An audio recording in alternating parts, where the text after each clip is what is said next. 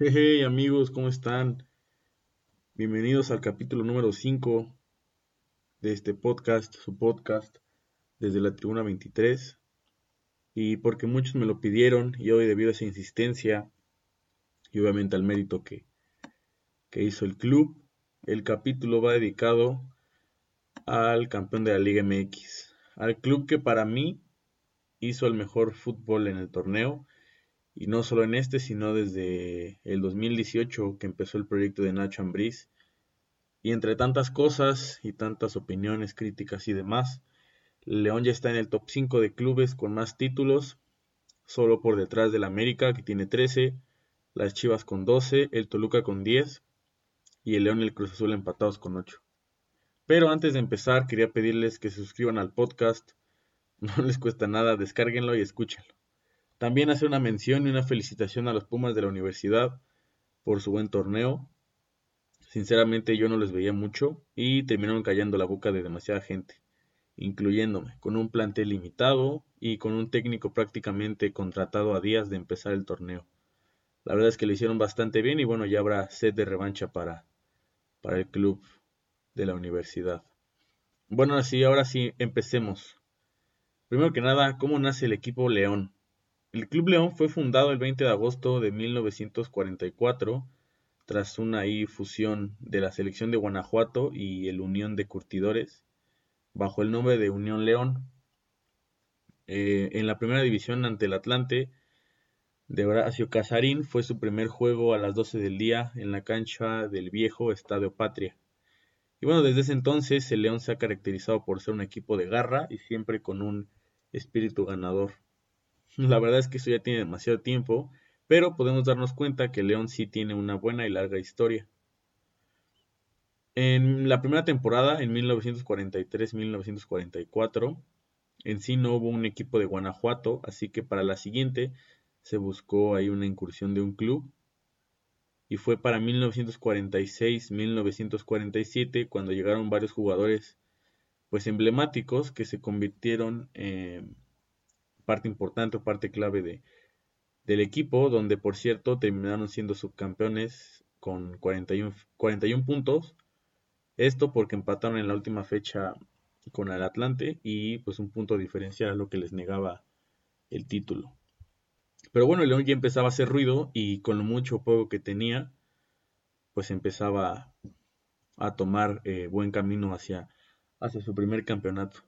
Dos años después de que el club se empezó a formar, para la temporada 1947-1948 terminarían empatando a puntos con el Oro de Jalisco con 36 puntos en el primer lugar de la tabla general, donde se necesitó pues una serie de desempate, donde el primer partido fue, fue un aburrido 0-0 y en el segundo fue cuando el León logró derrotar al Oro por un marcador de dos goles a cero a favor de los de los Panzas Verdes y así finalmente conseguir su primer título profesional. Para la temporada siguiente, en la 1948-1949, el primer bicampeón del fútbol mexicano en torneos largos sería León. El título se definiría en la penúltima fecha, donde derrotaron 2-0 al Asturias, con un gol del histórico Adalberto López para así impedir un empate con Atlas y Guadalajara, quienes habían quedado a un punto. Y también el León se convirtió en el primer campeonísimo al eh, ganar el torneo de Copa tras golear con un 3-0 zapatero al Atlante el 14 de agosto de 1949. Dos años después, los Esmeraldas, como comúnmente se les conoce, para la temporada 1951-1952, conseguían su tercer título. Eh, León debió competir contra un Guadalajara que era dirigido por José María Casullo y que para mucha gente era el favorito y se mostraban bastante fuerte. León le había ganado los dos juegos en el año al club del Guadalajara con un similar de un tanto a cero en ambos partidos y para la penúltima fecha ambos clubes llegaban solos buscando el título y es que Guadalajara llegaba con 30 puntos y el León con 29. Para la última jornada, Chivas se enfrentaba al Puebla en el Mirador y con solo sacar un empate les valía para, adjudicarse con el campeonato, pero sin embargo los poblanos increíblemente le, pegaron 1 por 0 al conjunto tapatío y también eh, una mención eh, especial para el portero Guadalupe Velázquez, quien le detuvo un penal al histórico Tomás Balcázar. Y por su parte, León enfrentaría al Atlante, donde también derrotó con un gol a domicilio de parte de Leonel Bosa para así conseguir el, tercer título de los Panzas Verdes en, en ya el lejano 1951. Los dos años siguientes, el León desafortunadamente no pudo repetir y tuvo su primer torneo malo al quedar octavo con solo 21 puntos. Tendría que llegar la temporada de 1955-1956, donde por cierto hubo un aumento de equipos para ser 14 equipos en total. Los Leones, los Leones, los de León dominaron el torneo, al igual que el Club Oro de Jalisco, y de la mano de un buen grupo de jugadores consiguieron la mejor racha histórica del club, donde arrancaba con una derrota complicada ante el Atlas en la jornada 3 y sería hasta la jornada 21, donde el invicto se mantendría en 12 victorias y 7 empates, hasta perder su racha contra el Tampico, de Tampico Madero 1 por 0. La suspensión de varias estrellas del cuadro de León causó una caída pues dos caídas muy sorpresivas para la gente, empatando con el Zacatepec y perdiendo con el Puebla. Esto provocó que el Oro, el rival en disputa por el título, tuviera un cierre con tres buenos triunfos y un empate, lo que les ayudaría a alcanzar al club de los Panzas Verdes en el liderato con 37 puntos. Esto obligó a que el, torneo se disputara, se terminara de disputar o de decidir en un encuentro frente a ambos clubes, pero con lo que no contaban la gente y todo el plantel se, es que dos meses después se terminaría disputando este famoso desempate, ya que León tuvo que ir a una gira por Europa eh, jugando contra equipos como el FK de Austria y el Lanús de Argentina, donde desafortunadamente tuvieron un mal paso al regresar con un triunfo y tres derrotas.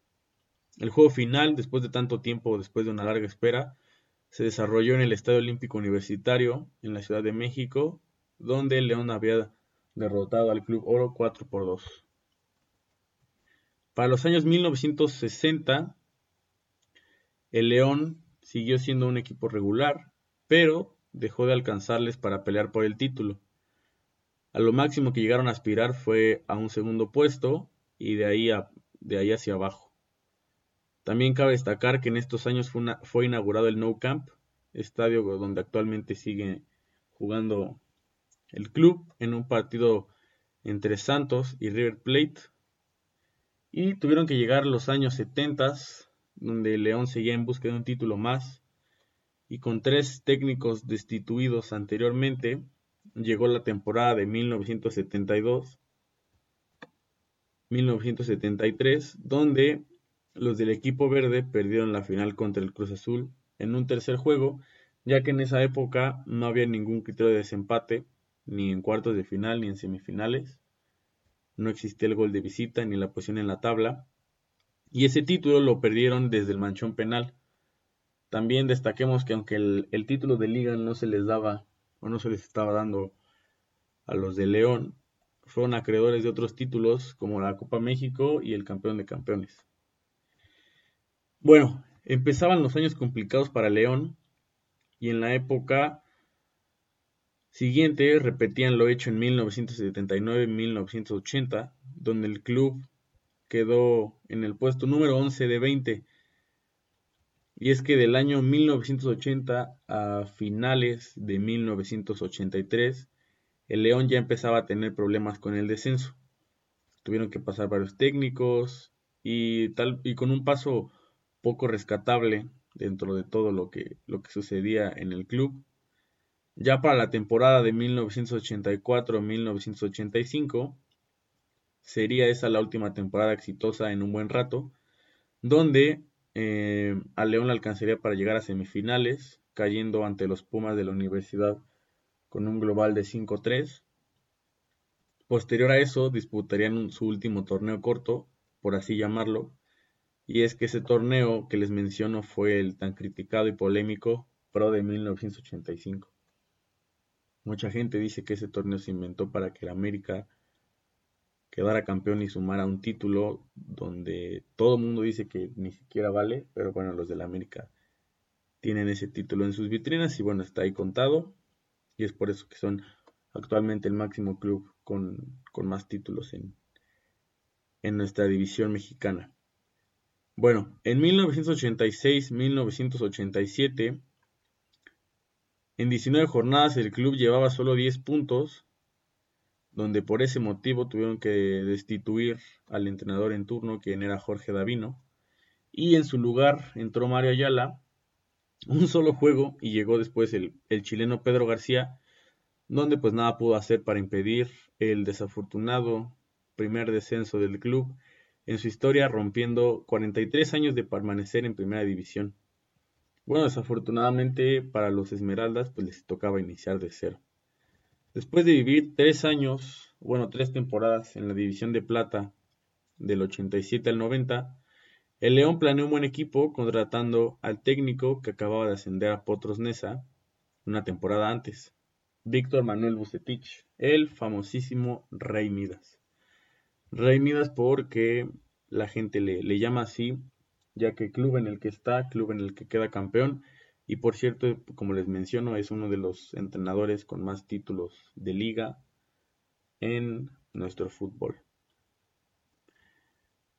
Así, con el liderato general de León, se enfrentaban en la final de la segunda división al Inter de Tijuana, ganándole el juego de ida 3 por 0, un 3-0 zapatero claro, marcando ahí la pues el dominio que tenía León en esa división y un empate 1-1 en la vuelta, lo que así ocasionaba que León lograra ascender el 3 de junio de 1990. El León regresaba a su hábitat natural y la primera división ya los esperaba.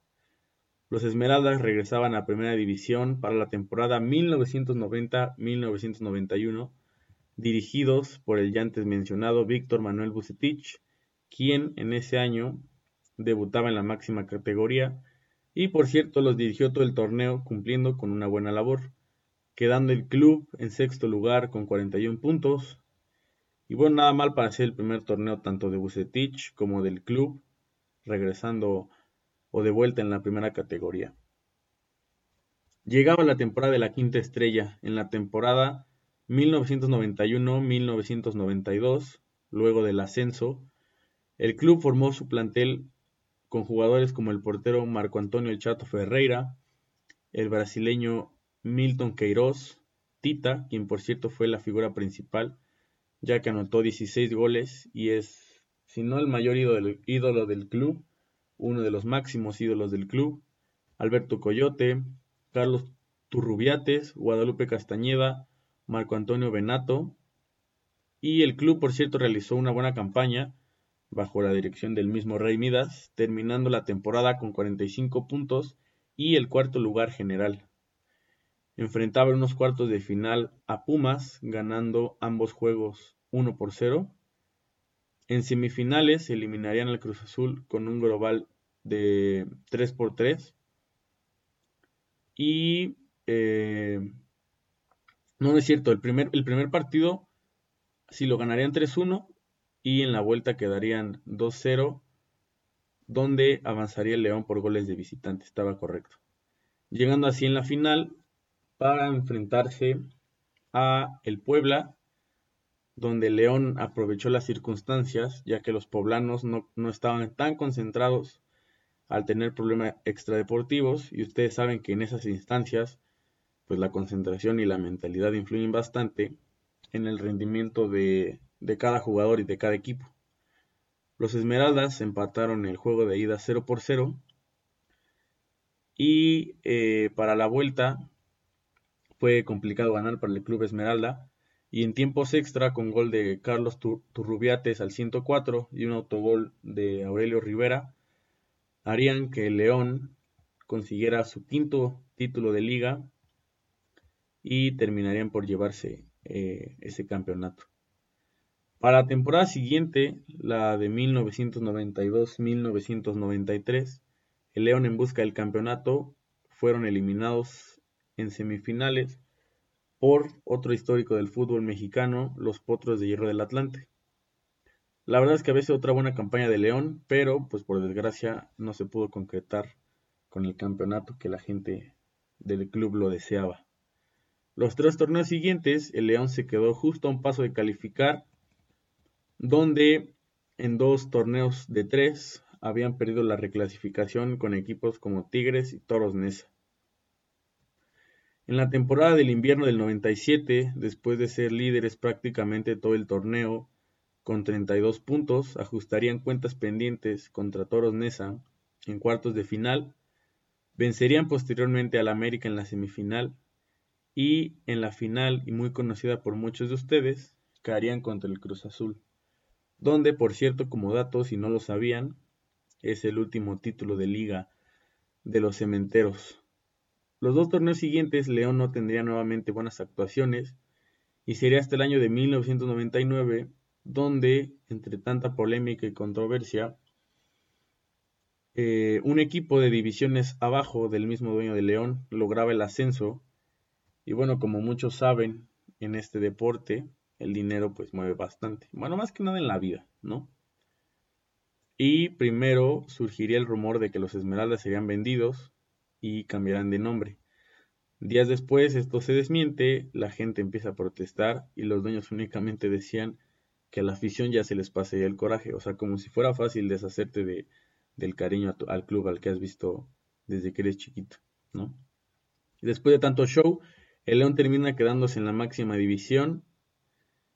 Desafortunadamente, pues seguían los malos torneos, el mal funcionamiento del club, y es que en el año del, de, del 2000 quedarían en el penúltimo lugar y el objetivo del club en los años siguientes pues ya no era conseguir el título, sino evadir el descenso aunque en el año 2001, cuando logran salvarse de perder la categoría, clasifican a cuartos de final donde rápidamente son eliminados por el Club América. Llegó el año 2002 y el León consigue su segundo descenso en la historia. Pésimas contrataciones, mal manejo por parte de la directiva y cuerpo técnico, y la gente empezaba a manifestarse pidiendo que el gobierno tomara posesión nuevamente del club. Ya en su primer año en el descenso, en el ascenso, perdón, no logran clasificar y es hasta la segunda temporada donde terminan líderes y llegando a estancias finales. Se llevarían el título y es en el juego del ascenso. A ver, les explico antes de, continuar la historia. Antes en el ascenso habían dos torneos, era el apertura y el clausura. Quien quedaba campeón de la apertura tenía un pase directo a una final en dado caso de que en el otro torneo en el clausura el, club fuera alguien distinto y en ese boleto o ese pase directo a, esa, a ese último juego, a esa última final, se disputaban a ida y vuelta el ascenso, el único ascenso a primera división. O sea, tienes que ganar un torneo o los dos para tener tu ascenso directo o tu boleto a ese juego final. Y bueno, es en el ascenso, en el donde les menciono, donde se enfrentarían al odiado rival en el clásico de Guanajuato, donde el Irapuato también llegaría a instancias finales. La ida terminó uno por uno y la vuelta, con todo y que antes del encuentro en el estadio Sergio León Chávez, fue tomado por un comando armado, presuntamente contratado por directivos de León para presionar a la directiva fresera de vender al club en caso de que ascendieran.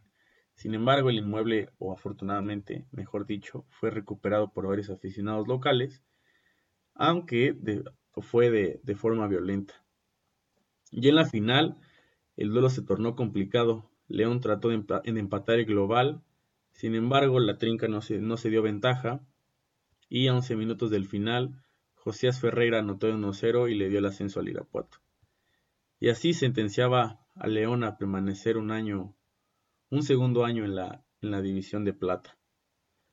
Para el clausura 2004, nuevamente serían líderes, grandes refuerzos, entre ellos el conocido Hermoso Peralta, donde nuevamente llegarían al juego de ascenso, pero una vez más el fracaso los volvió a esperar, pues el equipo de Dorados de Sinaloa los vencería 4-3 en global.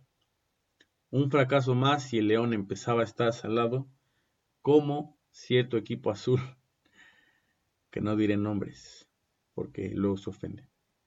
Bueno, para el clausura 2005 volverían a perder la final contra el Querétaro, donde tuvieron la posibilidad de mandar el encuentro a tiempos extra, pero erraron el, penal y otro gran fracaso los esperaba en las inmediaciones del Club León. Tras años de fracaso, tuvo que llegar el 2007 con una final nuevamente contra los Dorados de Sinaloa, con sed de revancha y por fortuna o para su buena suerte en la ida, los leoneses se la llevarían 3 a 1, pero nuevamente por azares y por méritos del equipo rival, al León se le negaba y perdían la vuelta increíblemente 4 por 1, dejando así un global de 5 por 4. Así es, yo también me sorprendí cuando estaba leyendo estos, estos marcadores. Al León simplemente pues no se le daba lograr el ascenso o el regreso a la máxima categoría. Pasaban por el club jugadores de nombre como Borghetti, el segundo máximo goleador de la selección mexicana, o el mismo Blas Pérez, un jugador conocido en México, pero pues los fracasos continuaban, llegando a instancias finales, pero sin concretar de buena forma. Y es hasta el año 2012 cuando por fin logran regresar a la primera división lo lograban de la mano de Gustavo Matosas, quien los llevaría a disputar la final contra los correcaminos de la UAT, marcando en aquella final el bien conocido Gulit Peña, por el buen nivel que llegó a mostrar tanto en León como en, en Chivas, en la selección mexicana y en su paso por Europa, el goleador Darío Burbano, el histórico Nacho González, quien por cierto en la ida anotó un buen testarazo para, para poner arriba los panzas verdes. Y así es como el León después de tanto tiempo volvía a la primera división con un marcador favorable de 6 a 2. Una buena repasada que pusieron los de León. Finalmente se les hacía a él y a ellos y a la afición regresar al máximo circuito. Y bueno, llegó el 2013 y para esa apertura el equipo se reforzaba con nombres como los de Franco Arizala, el goleador Marco Boselli y el extremo mexicano Elias Hernández, aparte de mantener la base del equipo con el que lograron el ascenso. Y tal como sucedió en la Apertura 2012, el León volvió a ser protagonista del torneo, teniendo como columna vertebral al portero debutante William Yarbrough, al veterano Rafael Márquez en la central, a Carlos El Gulit Peña, formando una tercia muy muy buena y muy bien reconocida por todo por toda la afición del fútbol con el Gallito Vázquez y con Luis Montes y el argentino Boselli en la punta. Cabe destacar que con este campeonato Márquez se convertiría en el único mexicano en ganar tres campeonatos en diferentes países. Lo logró en Mónaco, Francia, en Barcelona, España y en León, México. León se mantenía a lo largo del torneo como uno de los primeros tres lugares, donde inclusive el técnico nacional Miguel Herrera en ese entonces llegó a convocar a Luis Montes, al Gulit Peña, a Alias Hernández y al Kaiser eh, Rafael Márquez a los partidos de, del repechaje contra Nueva Zelanda para la clasificación al Mundial del 2014 en Brasil. Y como dato, León no contaba con seleccionados nacionales desde el 2001. Se tuvieron que pasar 13 años para que volvieran a considerarlos. Después de un gran torneo, tocaba que jugaran la liguilla, venciendo en cuartos de final al Morelia, después en semifinales a Santos y en la final al Club América, donde en mi opinión fue una de las mejores finales que han tenido los torneos cortos en México. La final terminaría con un marcador favorable al club de los Panzas Verdes de 5 a 1, con una estrella azteca que reventaba. Y para la fortuna de León y su buen funcionamiento a lo largo del torneo, lograban llevarse el título, el sexto, a Guanajuato. Para el torneo siguiente, León lograba clasificarse a la liguilla nuevamente y en cuartos de final le tocaba enfrentarse al Cruz Azul, quienes partían como favoritos. León logró vencerlos y em, en semifinales les tocaría medirse contra el Deportivo Toluca. El Toluca, quienes eran el favorito para muchos a llevarse el título de liga. León logra vencerlos y llegan a la final contra su equipo hermano el Pachuca, una final eh, que antes de disputarse fue un tanto criticada porque la gente empezó a sacar teorías de que estaba arreglada para que el, el equipo terminara decidiéndose por, por uno de los dos quienes eran hermanos por ser eh, del mismo grupo de dueños. Los protagonistas se iban a aclarar las cosas y León buscaba emular lo que hizo Pumas en 2004. León conseguía el bicampeonato, se convertía en el segundo equipo en lograr un bicampeonato en torneos cortos. Pumas lo había logrado en el 2004, como les mencioné, venciendo a Pachuca en tiempo extra con un marcador global de 4 a 3 siendo Nacho González anteriormente mencionado como el autor del gol del campeonato en tiempo extra.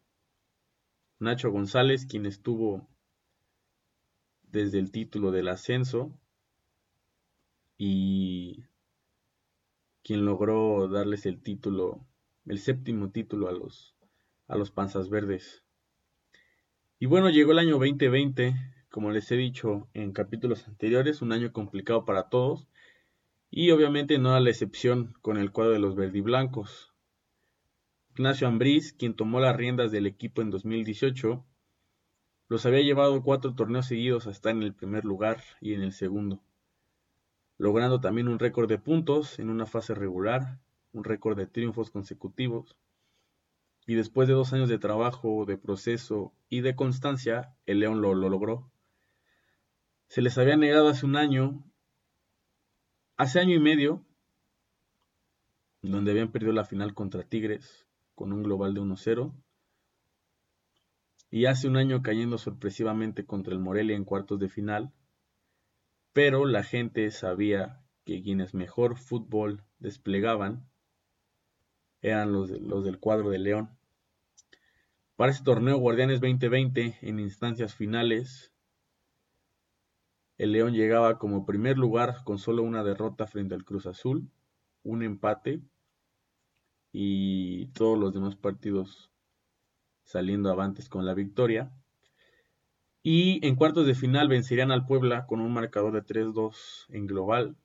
El marcador un tanto engañoso, claro, con mérito, con un buen mérito del equipo poblano, pero el fútbol que desplegó León en la vuelta para mí fue muy bueno evitando que, el Puebla jugara la contra y manteniendo el balón prácticamente todo el partido en su posesión.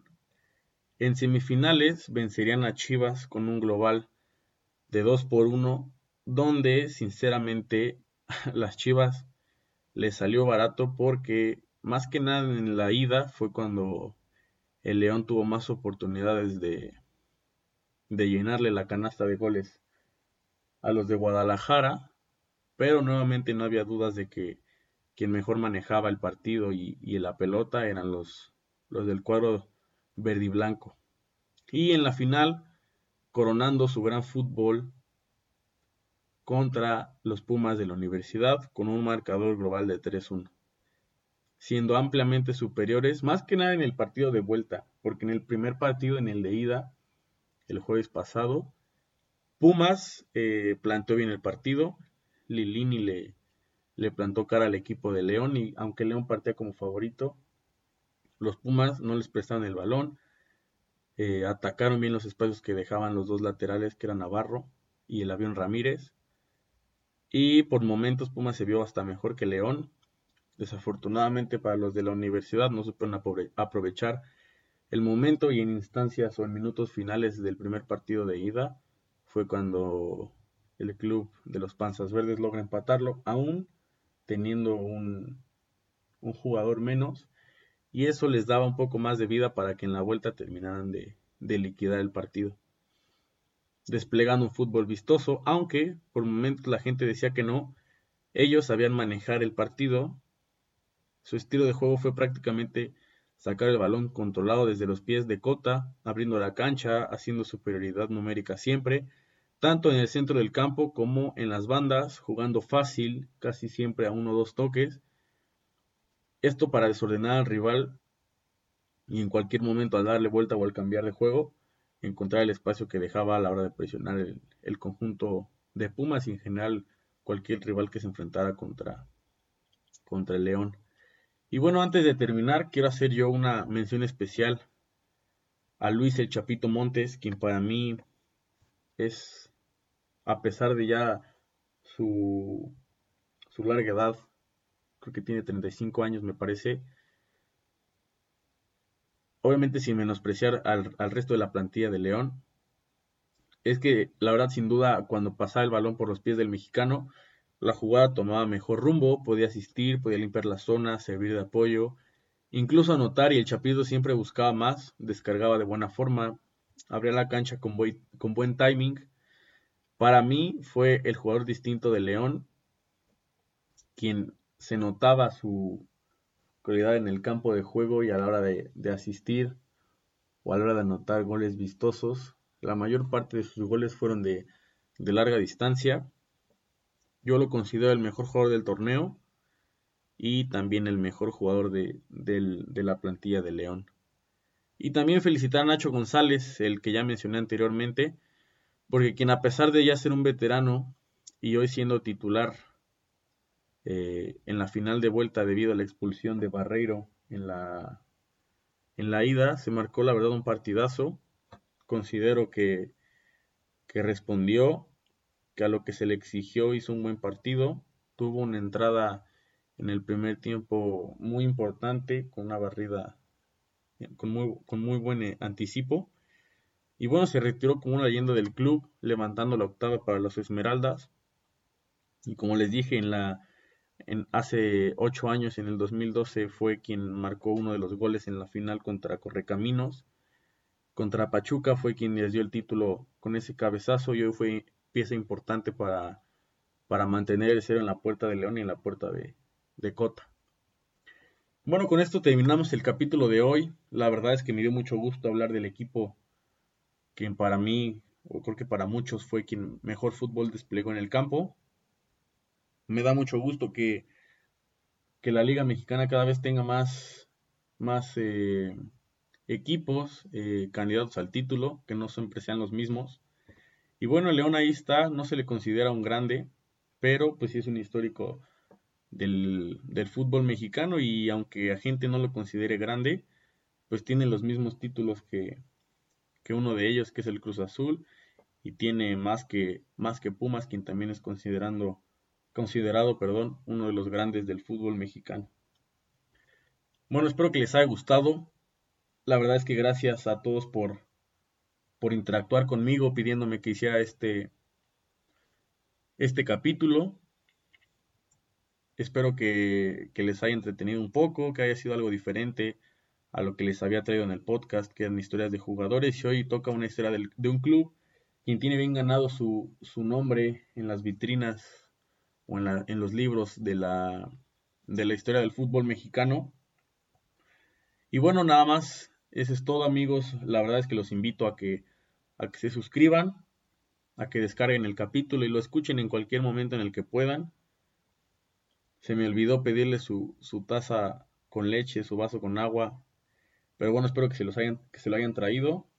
Y bueno, no olviden seguir en mis redes sociales arroba igabovve en Instagram y en Twitter estoy como arroba gabo9702. Gracias por todo amigos, por apoyarme una semana más, quinto capítulo y esperemos que sea el quinto de muchos más. Les mando un abrazo, cuídense mucho y bueno, no olviden tomar agua. Chao, chao.